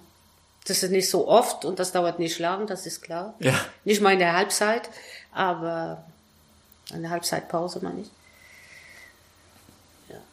So sehe ich das, so diese Konflikt zwischen HSV-Fans zu sein und äh, HSV-Fanprojekt-Mitarbeiterin. Fanprojekt-Mitarbeiterin zu sein. Ole hatte, glaube ich, am Anfang unseres Gesprächs, glaube ich, gesagt, dass er natürlich HSV-Fan war, bevor er zum Fanprojekt gekommen ist. Ähm, deswegen meine Frage, ja, deswegen Das, das klang so, als wenn es da so einen Zusammenhang gibt. Aber es ist doch sicherlich auch vorstellbar, wenn man nicht Fan eines Vereines ist, dort, da gibt schon die erste Reaktion, ähm, gleichzeitig in diesem Verein Fanarbeit zu machen. Ne? Also das ist keine, nicht unbedingt eine Zwangsläufigkeit. Ja, also generell ist es so, es, es gibt ja, viele Vereine haben ja Fanprojekte, es gibt etwas über 60 Fanprojekte ja, in Deutschland. Ja und immer irgendwie dann in Verbindung mit Fanszenen. Ja, also klar, es ist soziale Arbeit, ne? Und es geht gar nicht so sehr um den Fußball. Ne? Auch wenn es um Leute geht, deren Lebensinhalt Fußball ist und, ja. und die Fankultur und, und, diese Jugendkultur drumherum. Ähm, aber es ist natürlich soziale Arbeit und das, wir sind natürlich Sozialpädagoginnen und wir müssen natürlich sozialpädagogische Arbeit machen und nicht irgendwie ähm, dem HSV dabei helfen, irgendwelche Sicherheitssachen äh, oder der Polizei dabei helfen, irgendwelche Sicherheitssachen durchzudrücken. Also wir, es gibt uns überhaupt nur, weil der Fußball so medial, so, so im medialen Fokus steht. Und natürlich gibt es unsere Stellen nur, weil man Problemfans in Anführungsstrichen identifiziert hat. Ja. Denn sonst wird ja nicht ja. für soziale Arbeit in Deutschland Geld ausgegeben. Ja, klar, ja, ja. Aber wir sind natürlich für die Leute da. Nur, ähm, wenn ich mir vorstelle, ich hätte gar, also ich wäre gar kein HSV-Fan, ja, und dann würde ich 18 Stunden nach Ingolstadt fahren, mir da ein Spiel angucken. Diesmal hat's gut geklappt. Wir haben auch schon anders in Ingolstadt gespielt. In der eisigen Kälte und dann fahre ich wieder nur zurück. in Ingolstadt. Dann fahre ich wieder zurück im ICE und dann läuft auf der Bluetooth-Box wieder Wolle Petri fünf Stunden lang. Also das mache ich doch nicht jahrelang, wenn ich, wenn ich nicht auch irgendwie mir immer denken würde, ist geil, ich fahre ja auch zum HSV-Spiel. Ja. Also das ja, wäre ja, ja, total irre. Alleine die Spielbegleitung wäre ja total irre, nicht, nicht Fußball- oder HSV-Fan zu sein. Fan von einem anderen Verein zu sein. Vielleicht ein Verein, der so mit dem HSV nicht gut kann. Also mh, hm, in Hamburg Sozialarbeiter, klischeemäßig sind es irgendwie vielleicht eher Pauli-Fans. Ähm, ja, sehr viel Klischee jetzt. Ja, stimmt aber ja auch. Ne? Und äh, dann die ganze Arbeitsleben mit HSVern zu verbringen, das ist doch völlig widersinnig. Es macht überhaupt mhm. keinen Sinn aber auch so mit dem Fußball nichts anfangen zu können, weiß ich auch nicht, was die Leute davon halten sollten. Ähm, mhm. Was soll, was soll jemand, die oder der 24 Stunden am Tag an den HSV denkt, ähm, sich Nächte beim Choreo basteln um die Ohren schlägt, äh, Graffitis malt, ganz viel Geld und ganz viel Zeit in, da rein steckt, eine Choreo ins Stadion zu bringen und dann kommt da so ein Typ, will einem erzählen, will einem irgendwie was helfen beim beim Ausleben der Jugendkultur und will irgendwie sagen, wie man am besten auf Polizeirepressionen vielleicht reagieren soll oder so. Und dann sagt der, ja, aber Fußball finde ich irgendwie auch nicht so spannend. Das ist doch Quatsch. Also, was sollen die Leute dann von mir halten? Also Authentizität, Authentizität ist für dich ein wichtiger Faktor. Ja, also genau, du hast ja gefragt nach dem, dem der, der professionellen Rolle und, und wie das ist, die, die Nähe Distanz ähm, in der Arbeit hinzukriegen. Ja, also ich meine, ich kann mich ja nur als, oder wir können uns ja nur als, als Person einbringen und wir reden ja und wir Wir müssen ja irgendwas repräsentieren und ich, wir können nicht ähm, in jeder Sekunde vollkommen nur professionelle Rolle sein und ähm, Leuten, man kann nicht so viel, glaube ich, mit Leuten machen, wenn man nicht versteht, warum denen das so wichtig ist. Mhm. Also wir reden hier von, von Menschen, die eigentlich alle aus gutem Hause kommen. Wir reden hier von Menschen, die, die sich nicht gegen, äh, gegen Unterdrückung, gegen Repression wehren, weil sie keinen anderen Ausweg haben. Also hör einfach auf, zum Fußball zu fahren und du hast die ganze Scheiße mit der Polizei nicht mehr an der Hacke, ne? die durch den Fußball kommt. Ja, ja. Ja, aber ja, die fahren ja. ja trotzdem zum Fußball. Das ist denen ja wichtig. Das ist ja total wichtig und die ähm, gehen ja, riskieren ja auch was dafür. Für den Fußball und für den HSV gerade. Und Natürlich, ja. also den Menschen gegenüberzutreten und nichts mit dem HSV anfangen zu können und nichts mit Fußball anfangen zu können und nichts mit der Kultur, die es um Fußball geht, anfangen zu können, das fände ich, äh, ich glaube, da müsste ich, da hätte ich, äh, glaube ich, noch einen ganz, ganz langen Weg, um, um da irgendwie Vertrauen von den Leuten zu bekommen oder eine Akzeptanz von den Leuten zu bekommen. Denn äh, einfach nur zu sagen, ich bin Sozialarbeiter, ich bin für euch da. Mhm.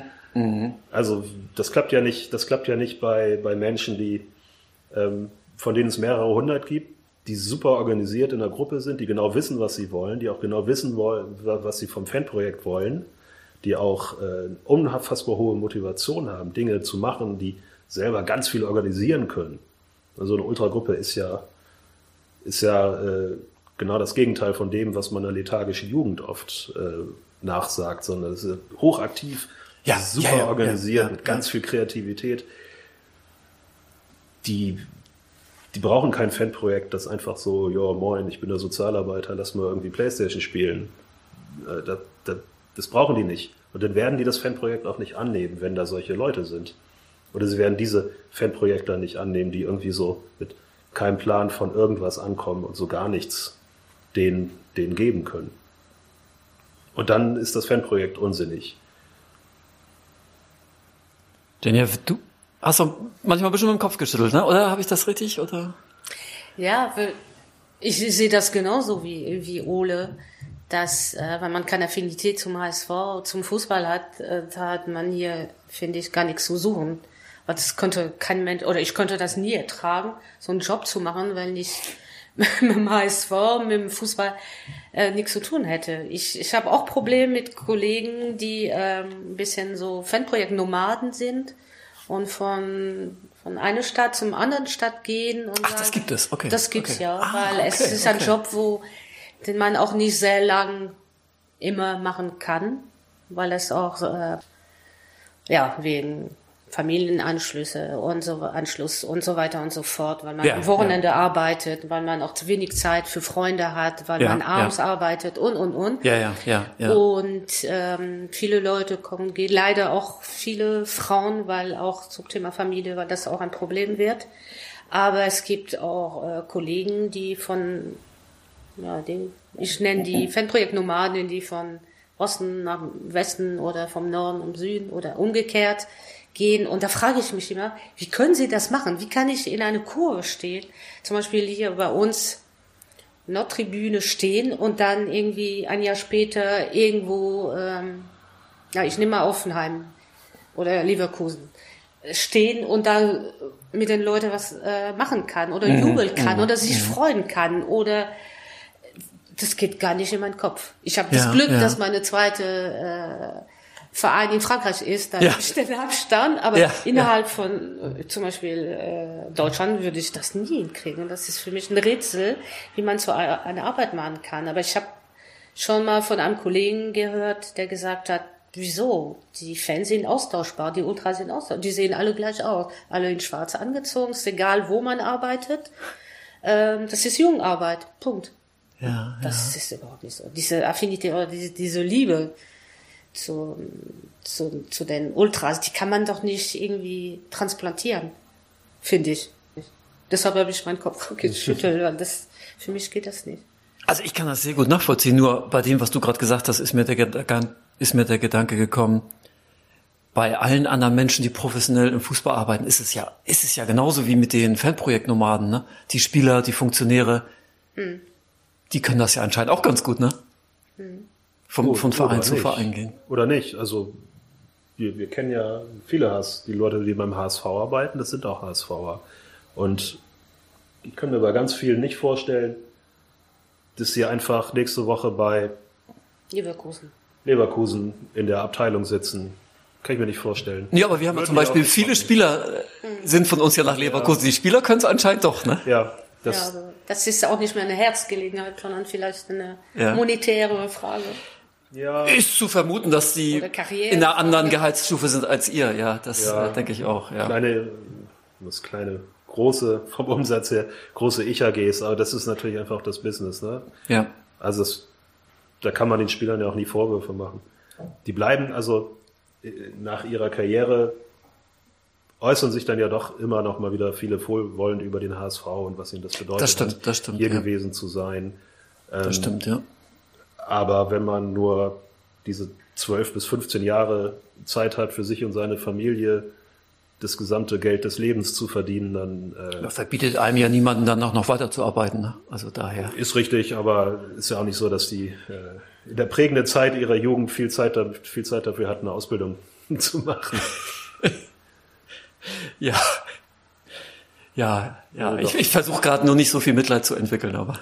Nee, Mitleid muss man nicht haben, aber ich Ja. glaube, die, die Gründe sind äh, Ja. ziemlich eindeutig, dass die halt auf sich gucken müssen.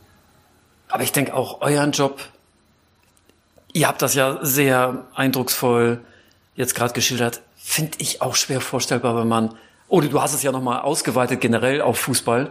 Also klar, wenn man keine Fußball findet, das ist nicht vorstellbar, ne? Und auch das für verschiedene Vereine zu machen. Ja, also Ja, ich kann, ich kann das total nachvollziehen. Man Also, macht's ja nicht für verschiedene Vereine, ne? Also ja, also diese äh, Nomaden. Wenn ich jetzt- wie, wenn ich jetzt Marketing-Experte wäre und ich könnte, weiß ich, ich könnte ganz tolle Grafik machen. Also Ja, wäre ich ja. Grafikexperte, könnte ich das natürlich auch für Leverkusen machen, ne?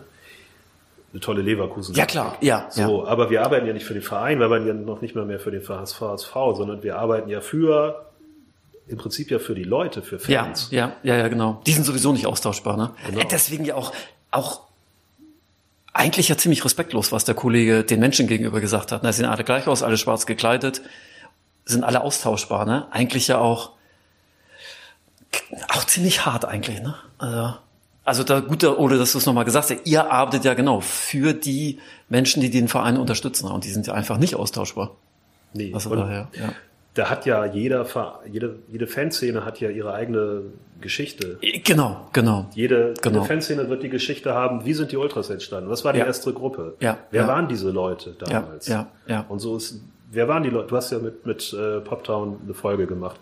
Was waren das für Leute damals? Das ist einfach prägend für, für die Nordtribüne gewesen. Genau, Dass genau. es diese Leute gab, die Ja. dann mit wenigen Leuten sich in den Kopf gesetzt haben, wir wollen auch mal eine Choreo beim HSV äh, auf die Beine stellen. Und dann die, die Chosen Few und der Supporters Club, die ganzen Charaktere, die es da gibt, die ganzen Köpfe, Leute, die den HSV geprägt haben, das, die wird es in Leverkusen auch geben, aber eben anders. Das sind Ja, klar, alles eben. andere Leute. Ja, Und, und ja. das wäre auch ziemlich komisch jetzt, also es wäre komisch gegenüber den HSVern dann wegzugehen und zu sagen, ey, ich habe ein besseres Angebot äh, vom Fanprojekt Leverkusen, mal ein Beispiel zu bleiben. Und dann kommt man da hin und Wenn sagt, die uns jetzt auch noch die Leute vom Feldprojekt abwerben. ja, ja, ja. ja. dann kommt man da hin und dann plötzlich jetzt, so, ich bin jetzt übrigens der tolle Fanprojekt-Typ mit äh, ganz vielen Jahren HSV-Fanprojekterfahrung und kann mich jetzt hier einbringen bei euch, dann werden die auch sagen, ey, geh mal wieder weg. Eben, das muss, genau, die Seite, die, äh, die, die Seite muss man ja auch betrachten, ne? Nicht nur für euch als Professionelle, sondern wie würde das auch in einer anderen Fanszene ankommen, ne? Ja. Denke ich Ja, und auch schwierig. au- authentisch bleiben. Ne? Das Ja, ist auch ja. ganz wichtig. Ja, Dass ja. die auch, weil das ist lustig, weil im Laufe der Zeit gab es wenig Mitarbeiter bei uns beim Fanprojekt, die aus Hamburg kamen. Ach, okay. Das ist, äh, es war immer ein vielleicht. Wir sind auch zu viert. Martin kommt aus äh, Polen. Ja. Ole kommt aus, äh, wie heißt das nochmal? Bremerhaven. Bremerhaven. Ich weiß das nochmal. Sebastian habe ich vergessen, woher er kommt. Der kommt aus Hamburg. Ja, jetzt haben wir einen und Okay, ich komme ah. nicht aus Hamburg. Einen habt genau. ihr, gut. Aber es war im Laufe der Zeit. Wir hatten Mitarbeiter aus Stuttgart, wir hatten aus Lübeck, wir hatten aus verschiedene. Ja, Aber ja. Ähm, es ist auch nicht, ähm, das hat trotzdem geklappt, weil die Leute auch gemerkt haben, dass wir authentisch sind, ne? Ja, dass wir ja. auch äh, mit dem Fußball leben, mit dem HSV irgendwann auch, ähm, auch leben können oder wenn die schlecht gespielt Ja, es ist eine aber- schwierige Beziehung manchmal. Ja. aber ja, das ist schwer manchmal, HSV-Fan zu sein. Aber das ist auch, und diese Authentizität, glaube ich, muss auch ganz vorne sein. Ja, denke ich sie auch, merken, ja. dass wir nicht die, hi, ich bin deine Sozialarbeiterin, ich kann dir helfen, wenn du Probleme hast, kommt immer vorbei, ne? Sondern auch, dass wir auch, ähm, ja, das HSV-Leben oder das Fußballleben auch mit, mitleben. Ja, ja. Ja, ich finde das ein schöner Satz, dieses Mit, ja, dieses Mitleben. Dann kommen wir jetzt auch schon zum Abschluss der Folge und da möchte ich euch, wie wir das meistens machen, nochmal um so eine persönliche und gesellschaftliche Einordnung unseres Themas bitten. Ja, könnt euch ja wieder aussuchen, wer dann vielleicht die Frage zuerst beantwortet. Wie sehr haben Fußball und vor allen Dingen die Fankultur so euer Leben so persönlich geprägt? Also jetzt nicht nur so als Professioneller, sondern generell. Als Mensch. Als Mensch, ja. Fußball ist überall, würde ich sagen, in meinem Leben gewesen und ist immer noch. Das dreht sich immer. Das ist lustig, wenn ich zum Beispiel mit jemandem rede, äh, sage ich, ja, äh, da können wir uns treffen, zwei Tage nach dem Sandhausen-Spiel oder wir gucken mal. Es ist alles Ja. Fußball. Ja. Es hat eher alles mit Fußball zu tun. Und ich kann mich zwar nicht dran erinnern, wie der HSV da und da gespielt hat oder wer die Tore gemacht hat, aber es ist äh, alles hat mit dem HSV zu tun. Und ich könnte mir auch nie vorstellen, jemand oder Freunde zu haben, die äh, mit Fußball nichts zu tun haben wollen. Okay, okay. Die ja, sagen, ja. boah, das ist kein Sport, das ist äh, was weiß ich was, das wäre für mich ganz schlimm. Das ja, ich will nicht sagen so, äh, dass es das größte, der größte Teil meines Lebens ist, aber einen ganz großen Teil auf jeden Fall. Beruflich sowieso Ja, und privat ja, ja, auch. ne? ja. Das ist so, so wie die Fans, glaube ich, oder wie die, ja, die Fußballfans das auch erleben. Ne? Das, man ist nicht nur Fußballfans am Wochenende, am Spieltagen, sondern auch in der Woche. Man nimmt das mit. Man läuft auch manchmal mit so einer Stut, Schnute, weil ne, wieder irgendwas gegen mit Regensburg passiert ist und so weiter, wieder äh, verloren oder oder oder. Das ist das pri- privat auf jeden Fall prägt mir das sehr. Und ich mag diesen Sport, ich mag das richtig gern. Ja, ähm, Fußball ist ganz wichtig. Ich bin ja erst spät zum Fußball gekommen, also mit 20 Jahren tatsächlich. Äh, vorher war ich nicht so oft, also ich habe Fußball gespielt auf dem Dorf, ähm, selber gespielt und dann als Zuschauer hat mich das irgendwie nicht so wirklich interessiert. Ähm, Bundesliga, das war Ende der 90er, es gab nicht diese ständige mediale äh, diese ständige mediale Aufmerksamkeit. Ne? Mal Sportschau reingucken und dann, weiß nicht, war früher immer Bremenmeister am Ende der Saison. Das fand ich auch alles nicht so geil. Aber ähm, als ich nach Hamburg gezogen bin, dann ganz schnell mit Freunden irgendwie ins Stadion und Dauerkarte und dann ist Fußball einfach, ähm, ja, es war schon immer so ein, so ein, der Ort, HSV war schon immer der Ort, wo ich bestimmte Leute getroffen habe. Dann auch haben wir ähm, Sitznachbarn äh, kennengelernt, sehr gut mit denen befreundet. Mittlerweile, ähm, ja, also der HSV war dann auch immer ein Stück ähm, diese, diese so HSV, äh, HSV-Familie sozusagen. Einfach die Leute, die man beim Fußball trifft und auch in, in den beschissensten sportlichen Zeiten sind wir trotzdem weiterhin zu den Heimspielen gegangen. Meine Kumpels und ich, weil wir da eben unsere Kumpels hatten oder Ja, Freundinnen und ja. Freunde. Ähm, weil das eben ganz oft der einzige Ort war, wo man sich alle zwei Wochen gesehen hat. Und äh, dann so ein Fußballerlebnis ist dann natürlich, äh, wenn man auswärts fährt, äh, Europapokalspiele auswärts, Kopenhagen oder London, solche Geschichten. Ja. Das ist dann einfach geil. Da kann man äh, das hat noch das hat so ein bisschen was von Abenteuer und äh, definitiv und ja, äh, ja. Erlebnisse und uh, fremde Staaten, man weiß nicht, was los ist, äh, man muss Geld umtauschen, wie viel kostet das Bier hier, wo sind die HSVer? Das ist alles äh, das ganz prägende Zeit und dann eben auch, ich habe viele Freunde, die nichts mit Fußball äh, am Hut haben und viele Freunde, die was mit Fußball am Hut haben, aber eben gerade ganz explizit nicht mit dem HSV. Und äh, klar, da bin ich dann so ein bisschen der HSV-Assi irgendwie auch, ne? Weil, "Hö, was machst du bei denen? Da ist eine Nazis da, blablabla. Blablabla. komm doch zu St. Pauli, blablabla. oder zu Bremen, ist doch alles viel geiler, ist alles viel kreativer, viel lustiger, viel bunter und so. Aber irgendwie hat mich das nicht gepackt. Also, äh, mich hat, wie, auf welcher Seite waren die früher im Millantor? Naja, auf jeden Fall. Mich hat die Heimtribüne im Millantor damals nicht gepackt, irgendwie Ende der 90er. Und mich hat äh, das Weserstadion auch nie gepackt. Und mich hat irgendwie auch das angeblich bunte Kreative von St. Pauli eben nicht gepackt, sondern irgendwie war ich das erste Mal, ich glaube, wir haben 4-0 gegen Bochum verloren, mein erstes HSV-Spiel, das hat sogar noch geregnet, aber irgendwie fand ich das geiler. Also in dieser Volkspark-Schüssel und dann mit dem Umbau des Stadions äh, war sowieso klar, irgendwie dem Stadion, in der AOL-Arena möchte ich, möchte ich mein Leben verbringen. Nee, war irgendwie, fand ich immer geil. Aber eben wie gesagt, auch dadurch, dass ich da Leute kennengelernt habe, dass ich äh, dazu dann diese persönliche Beziehung entwickelt hat. Und das ist irgendwie so ein schönes, immer liebgewonnenes Ritual ist, ne? Samstags, ja, erste Liga-Zeiten, 11 Uhr irgendwo treffen und dann mit der S-Bahn nach Eidelstedt und dann da rausgehen und dann fing das an mit einer Fischbude und mittlerweile ist da so eine ganze Amüsiermeile aufgebaut und dann zum Stadion latschen und dann irgendwie davor die Leute treffen oder da die Leute treffen, dann darüber reden, wie das Spiel ausgeht. Stunde vor Anpfiff kommt die Aufstellung, über den Trainer schimpfen, äh, reingehen, auf die Plätze setzen oder stehen, ein bisschen mitsingen oder deprimiert sein, sich freuen. Das, äh, das sind in einem Tag, in so, so wenig Stunden, so viele emotionale Achterbahnfahrten, die man beim Fußball dann durch, doch durchmacht. Das, Ja. Und das alles aber eben auch, auch in einer riesengroßen Gemeinschaft. Ne? Also macht ja auch was mit einem, wenn von 57.000 Leuten 52.000 sich über das Tor freuen. Das, das, das geht ja niemals spurlos an einem vorbei. ja, ja, definitiv. Und Ja, ja. das sind so ganz, ganz äh, tiefe Erinnerungen. Da gibt's noch so Tore, die das habt ihr bestimmt auch beide, wo ihr noch genau wie in Zeitlupe Ja.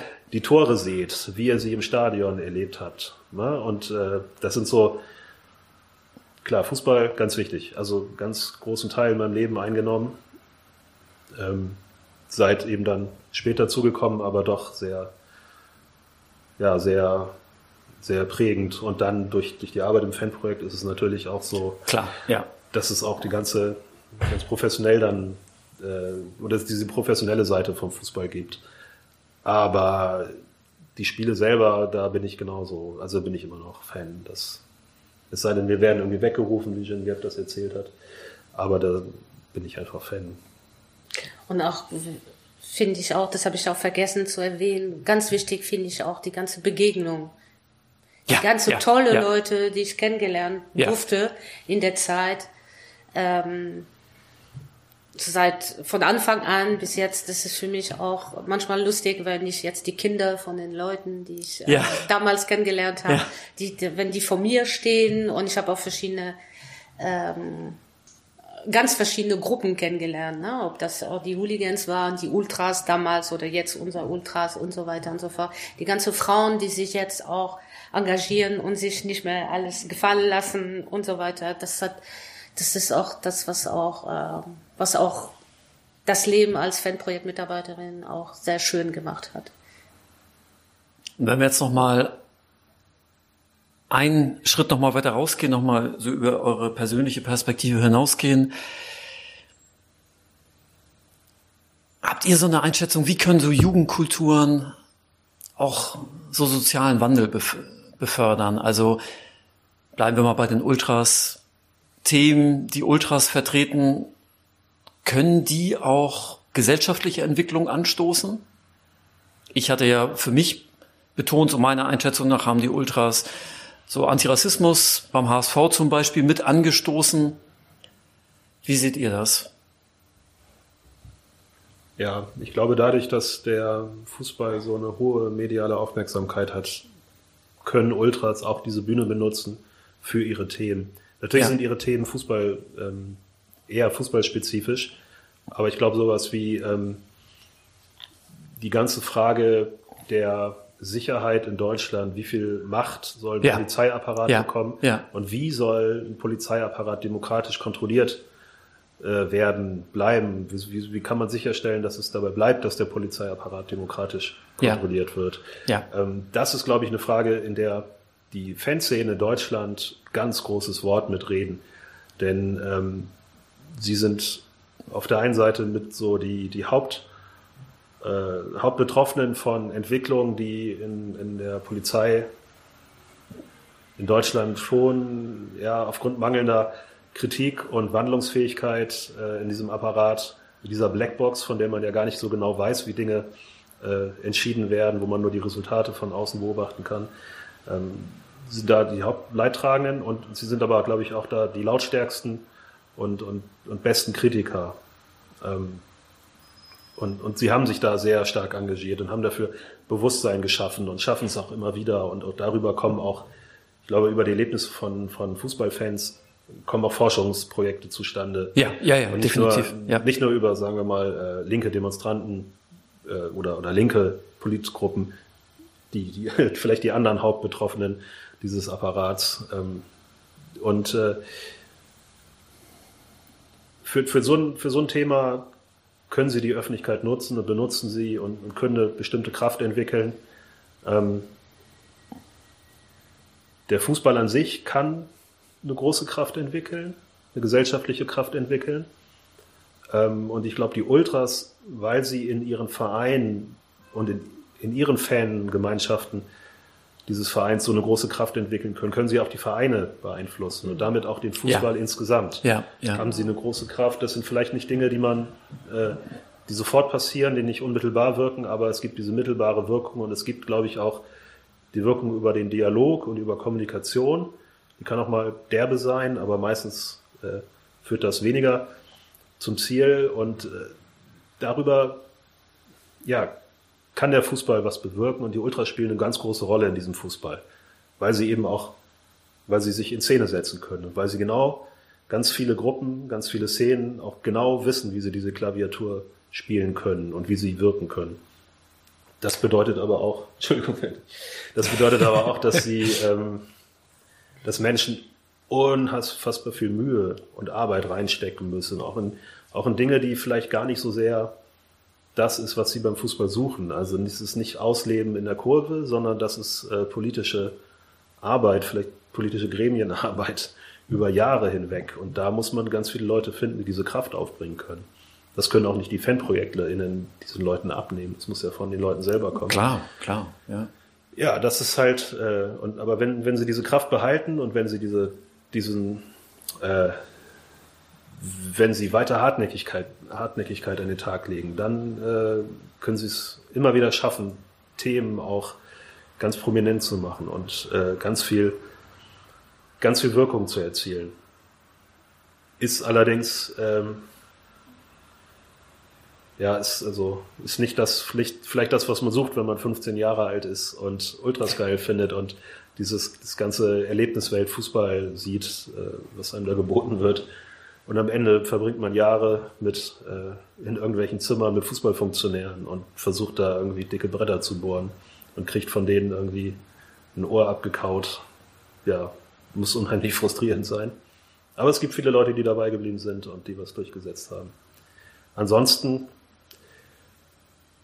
ansonsten ist natürlich, äh, sind Jugendkulturen, weil es eben Jugendkulturen sind, haben wir natürlich dann auch immer die, ähm, den Nachteil, dass Menschen älter werden und dieser Kultur entwachsen und dass so ein bisschen ihre, ihre wilde Jugend in Anführungsstrichen bleibt und äh, sie dann diese, diese Wände vollziehen zum äh, Haus, Garage, Gartenzaun, Familie. Also nicht jeder, ich habe das nicht gemacht. Aber. Natürlich nicht. Es gibt auch immer noch die. nee, aber also, ne, und dann äh, sozusagen ruhiger werden und ja, das dann ja. Und äh, das ist halt die Frage, wie man, wie man das dann noch behalten kann. Den, Genau, wie, genau. kann, wie, ja. können auch, wie kann auch ein 40-jähriger Ex-Punker, Ultra-Rentner, wie können die Leute ihre, wie kann ein 50-jähriger Punker sein, den Rebell in sich noch halten, aber muss natürlich auch an Bausparverträge und solche Geschichten denken. Ist alles. Habe ich mir schon ausbezahlen lassen. Ja, ist alles irgendwie so eine, äh, so eine Frage, ne? Das ist Ja. vielleicht dann eben die, der große Nachteil von Jugendkulturen, dass sie immer nur für ein, dass die Flamme immer nur für eine bestimmte Zeit so hell brennt. Ich hatte noch ein anderes Beispiel auch, ähm, dass die aktive Fanszene auch seit Jahren äh, versuchen, dass das Fußball auch für alle noch äh, ermöglicht wird. Ja, ne? Dass ja, sie genau, da auch genau. gegen Ja, äh, ja. Sitzplätze im. Stadion sich engagieren, dass, äh, dass die äh, Antrittskarten auch bezahlbar werden. Ne? Das darf man nicht auch vergessen. Das kam auch aus aus der ganzen aktive Fanszene und die haben auch versucht, wenn neue Stadion gebaut wurden, dass sie trotzdem da ihre Kurven behalten oder dass äh, ja, dass die Preise noch bezahlbar werden und so. Das ist auch äh, ein Beispiel, was ich noch im Kopf hatte. Ja, auf jeden Fall. Thema. Ja. Und das ist das, was bleibt. Das ist dann für die danach kommen auch äh, was, was auch übrig, hoff, hoffentlich noch übrig bleibt. Und mit denen dann auch weitergearbeitet werden kann, Genau, ne? Wo, genau. worauf äh, die nächsten Generationen dann aufbauen können. Ja. Ne? Ja. Ja, Genevieve, Ole, vielen Dank, dass ihr nicht nur sozusagen eure euren Job dargestellt habt, sondern das fand ich fand ich ganz wichtig, so eure persönliche Leidenschaft auch nochmal, eure Verbindung zum Fußball nochmal so deutlich gemacht habt. Äh, ja, vielen Dank. Sehr gerne. Bitte. Wenn ihr uns zustimmen wollt, wenn ihr Widerspruch habt, dann meldet euch unter celebrateuse at jugendkulturmuseum.de. Weitere Informationen über das Museum und die Themen von Celebrate Youth findet ihr auf unserer Seite jugendkulturmuseum.de. Werdet Teil des Podcasts, bringt Themen, einstellt uns Fragen. Wir freuen uns auf alles, was kommt und vor allem auch auf die nächste Folge.